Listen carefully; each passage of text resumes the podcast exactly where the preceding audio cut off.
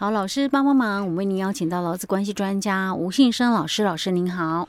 嘉惠你好，听众朋友大家好。好，老师，我们今天要来谈案例，对不对？哎，对。哇，这个案例很特殊的行业，嗯，不能讲很特殊的行业，应该说现在很夯的行业。对，现在很夯的一个。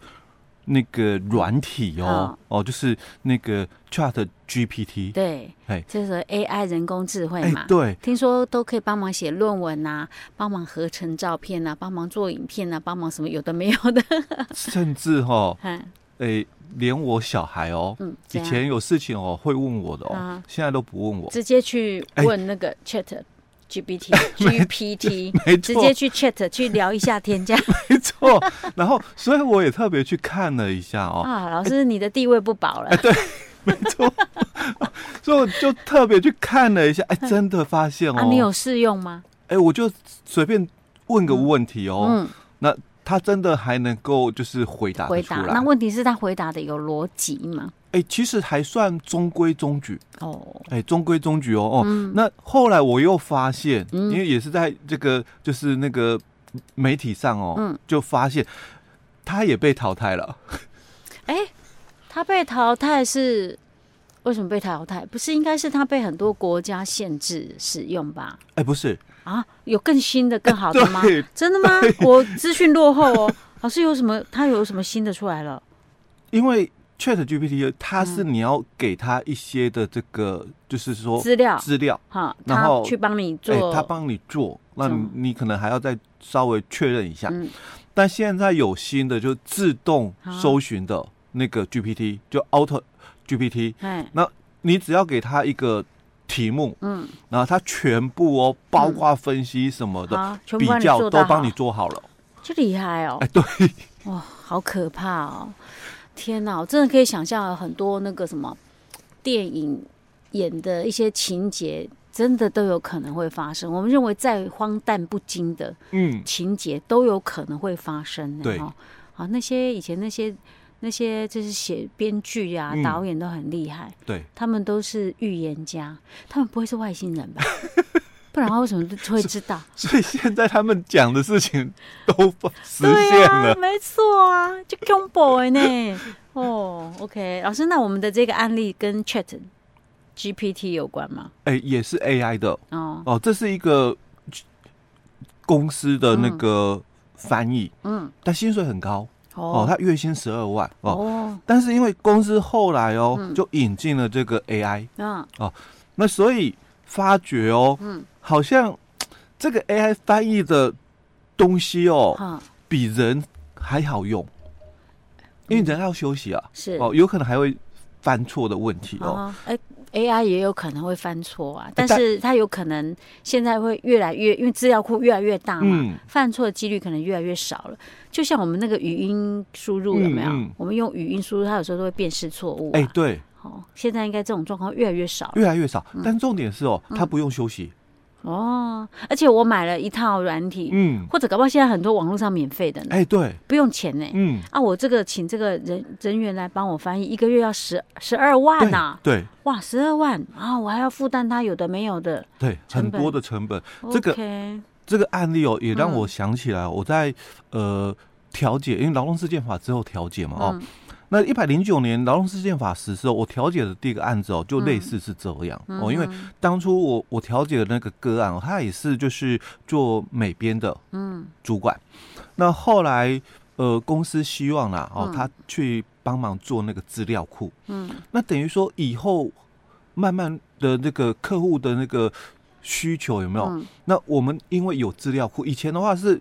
都是你你要去想很多的那个 idea，然后你去呃画出来嘛。是。那公司就希望他去做一个资料库出来。嗯。那等于说你你把资料库建制好了之后哦，嗯。呃，我我底下的人啊，就那个。美编的那个主管，嗯，他底下的人哦，就套用他的那些资料库，有没有？嗯、把客户的需求，然后就去搜寻公司里面的这个这个现有的一些资料嘛，那套进去之后，嗯、那那就看看客户要修改什么，哦，然后再做调整哦。所以他自己去建资料库就自掘坟墓，哎，对，他后来他才发现说。公司哦，居然跟他讲说业务性质变更哦，那所以有减少那个人员嘛，需要减少那。他就是被那个减少的那一个人哦，所以他就被解雇了。哎，他就被解雇了哦。那付资遣费吗？哎，有都付了哦。公司都有照规定付哦，所以他也想说，哎，也对啊，因为景气的部分，因为一百零九年那时候刚好开始景气比较不好，所以他也想说，好了，那既然公司这么讲，那那我我就就只好就是默默的接受了哦。可是后来他才发现，就是说，哎，怎么公司又在对外应征？啊，然后也应征他的差不多相同、欸、差不多的工作。哎，啊，这都没塞啊。对，哦，所以他才提高。嗯、那那个时候就是我在地院的一个第一个调解案。哦，OK、嗯。那跟我们今天哦，我们要来谈的这个案例也是一样哦。他是一个翻译的人员哦。嗯、那公司哦也是一样哦，因为引进了这个 AI 的这个软体之后，嗯、那就觉得说，哎、欸，他这个。系统哦，软体翻译的资料哦，还蛮完整哦，嗯、而且经过两年的这个这个调整，就是呃修正嘛，嗯，哎，发现就是比人好用了。哦，不用钱，不用休息，哎，对，然后翻译的又还蛮准的，对。准确的，因为因为那个等于说第一次花一笔钱买系统嘛，那之后经过一段时间的调整之后嘛，嗯。只剩下维修哦，嗯、啊，也不用再给薪资报酬哦，那也没有这个假日休息的问题哦，嗯、所以都觉得哦，那比人好用。那其实这几年政府也是一直在探讨的，也是这个问题哦。嗯、那所以企业引进 AI 之后，那可不可以来解雇员工？那解雇员工合法吗？嗯，哦，那所以我们嗯要来谈的就是劳基法的一个问题哦。劳基法其实有说到，雇主可以终止契约哦，那。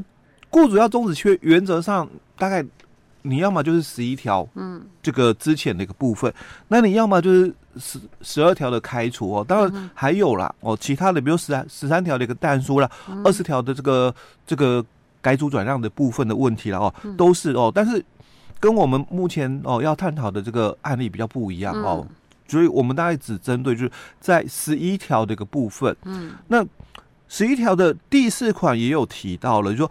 雇主因为业务性质变更，那有减少劳工这个必要的时候，又没有适当的一个工作哦，可供安置的时候，那他可以来预告劳工哦，来终止了这个劳动契约哦。嗯，好，那所以因为我引进了 AI 哦哦，所以我可不可以因为说业务性质变更，嗯。啊，所以有减少劳工的一个必要哦，嗯、所以我就只好之前的这么一个翻译，因为他月薪十二万、嗯、是。哦、我记得、哦，嗯，我我好像前阵子又在这个，好像在这个社群媒体里面哦，嗯、我我也有看到哦，有有一则新闻哦，是在讲到就有某一个这个办事处啊，嗯，哦，他好像是要找这个就是会那个多国语言的哦，哦。然后还要从事这个什么清洁的一些工作哦，哦。然后薪水好像不到三万块。啊，要多国语言，然后还要从事清洁工作，然后不到三万块。哦、薪水我记得那时候我看到的一个讯息，这是多久前的事情？好像最近的这一两个月的。哪一家公司啊？哎、欸，那个真是的办事处哦，办哦办事处。OK，哎、欸，在我们附近的国家。OK，哎。好，不知道该怎么讲。对，OK，好，嗯，所以基本上哦，就业务性质变更来讲哦，嗯、那他到底有所谈的一个内容哦是什么？嗯、因为我我如果公司还在赚钱哦，有赚钱哦，那人们去谈说业务性质变更，业务性质变更，嗯。嗯。赚钱呢？我觉得好像跟赚钱好像比较没有什么相关。我们觉得业务性质变更，他这种情形不是业务性质变更啊，他公司还是需要做这方面的工作啊。只是他现在有了一个 AI 来对 来代替这个人力呀、啊。哎，所以刚开始嘛，嗯，可能电脑的一个东西哦，它比较，就是说你输入什么资料，它就翻译什么，嗯、所以可能它需要啦一段时间的一个磨合。比如说像呃不同国家哦语言有惯用的一个这些的一个词语嘛，嗯、那经过一段时间的一个调整适应之后嘛，可能翻出来的东西就很符合当地的这个风情哦哦，那所以。经过这两年的调整测试，那公司哦来终止契约嘛，所以依照业务性质变更哦，所以我不需要再有这么多的人力，因为我的这个这个 AI 哦已经可以做蛮多这个事情了哦，所以我不需要再有这么多的一个老公了。那再加上哦又没有适当的一个工作可供安置哦，所以我可不可以来终止契约哦？所以我们第一个先谈的就是业务性质变更哦，它其实它。他着重的一个部分，当然，雇主他必须对于哦全部或一部分的这个部门原有性质变更呐，嗯，哦，所以他并不一定就是要全部哦，嗯，某一部分的部门哦业务性质有变更哦还是可以哦，嗯，但是当然最主要它还是要涉及到组织的一个经营结构的一个调整，那比如说啦哦。我们的这个业务项目，嗯，或者是我们的这个产品啊，或者技术这个变更哦，那或者是这个组织的民营化，像国营事业单位哦，它有些可能就民营化了哦，那或者是决策一些的调整等等哦，都算业务性质变更喽。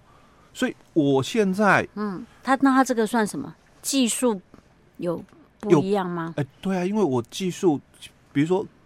当然，这个是负责翻译的一个公司啦。嗯，那比如说我们讲以制造业来讲，嗯，那以前我可能需要的是这个比较多的一个人力。嗯，好，那如果我我现在采取的就是机械机械哦自动化哦，那像之前也一直在谈嘛。嗯，假如是自动化的一个作业，嗯，那取代了人力呢？嗯，那这也算。业务性质变更喽。哦，那这样子讲的话，好像如果套用在我们的这个案例里面，好像就可以呢，就可以符合这个所谓的业务性质变更，有减少劳工的必要。哎，只能先讲第一段了。业务性质变更，对对对，哦，那已经符合。那因为哦，哦，所以有减少劳工必要，这是算，因为我们还要看，啊，还要讨论，是不是？其实我们十一条第四款，嗯，它是一个就是说解雇之后手段原则早期的一个依据嘛。嗯。嗯重点是后面的安置，嗯，前面的只是说你必须要有这个需求出现，嗯、那我们重点在后面的安置的部分，哎、嗯欸，那没有适当的一个工作可供安置的时候，嗯，那雇主哦才可以来说，哎、欸，我有这个减少劳工的一个必要哦，所以才可以支遣员工、嗯。哦啊，但是没有适当工作，这个就。嗯，哎，又是一门的一个探讨的一个部分哦。OK OK，老师，那我们今天先讲到这儿，我们下一集再继续跟大家来分享。嗯，好。